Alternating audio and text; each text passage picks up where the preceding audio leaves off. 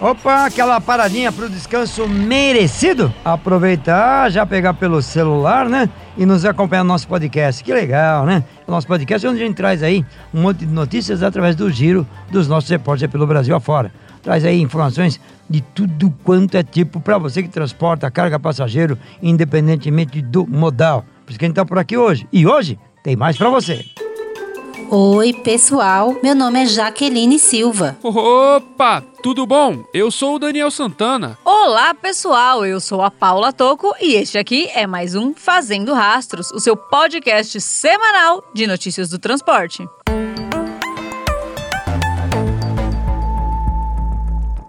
A Câmara dos Deputados discute um projeto de construção de uma ponte binacional que ligaria o Brasil à Bolívia.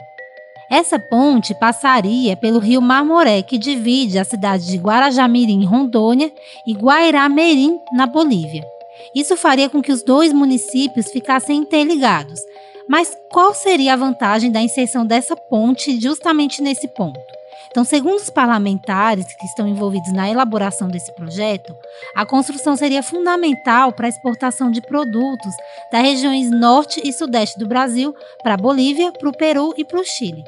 Além disso, esse canal, essa via, ela facilitaria a saída das mercadorias pelo Oceano Pacífico. A ponte já é um projeto antigo, que foi idealizado em 1903 por meio do Tratado de Petrópolis. Esse documento, para vocês saberem, ele definiu os limites entre o Brasil e a Bolívia. Já no segundo mandato do presidente Luiz Inácio Lula da Silva, que foi entre 2007 e 2010, a ideia foi retomada, mas não houve desdobramento do projeto.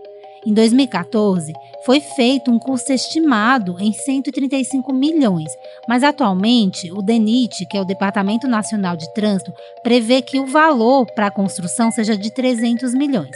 Por hora, o projeto está em discussão na Comissão de Viação e Transporte da Câmara dos Deputados.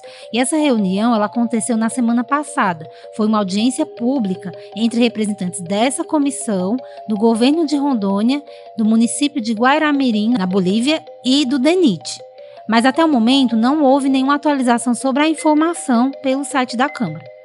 Para você conferir os projetos de lei que tramitam no Congresso e que afetam a vida do estradeiro, vai lá no Tá Rodando em Brasília no nosso site www.penaestrada.com.br.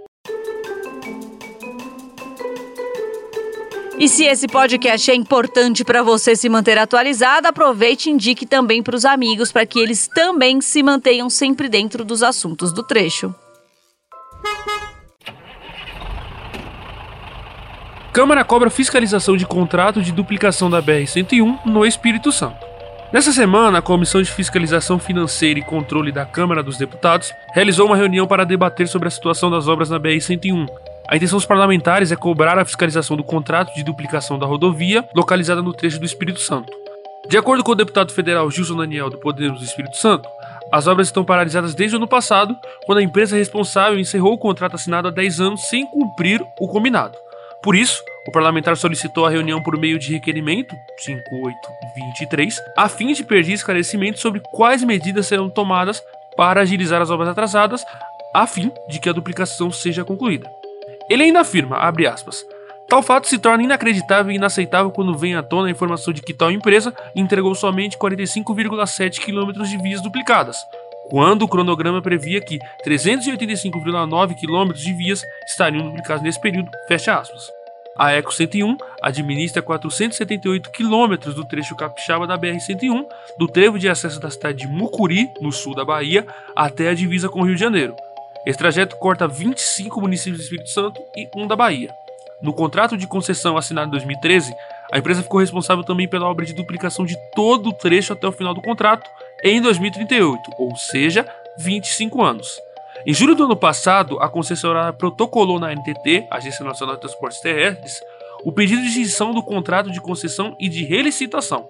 A ECO alegou demora nas desapropriações, dificuldade no licenciamento, entre outros problemas para o andamento da obra. Em dezembro, a NTT autorizou o fim do contrato de concessão. A reunião da Câmara para cobrar essa fiscalização de contrato da duplicação da 101 do Espírito Santo ocorreu no dia 2 de maio e teve presença de representantes da concessionária e também de parlamentares da Câmara. O pé na estrada consultou a ata da reunião e não havia informações sobre o desfecho dela. Para mais informações, acesse penaestrada.com.br.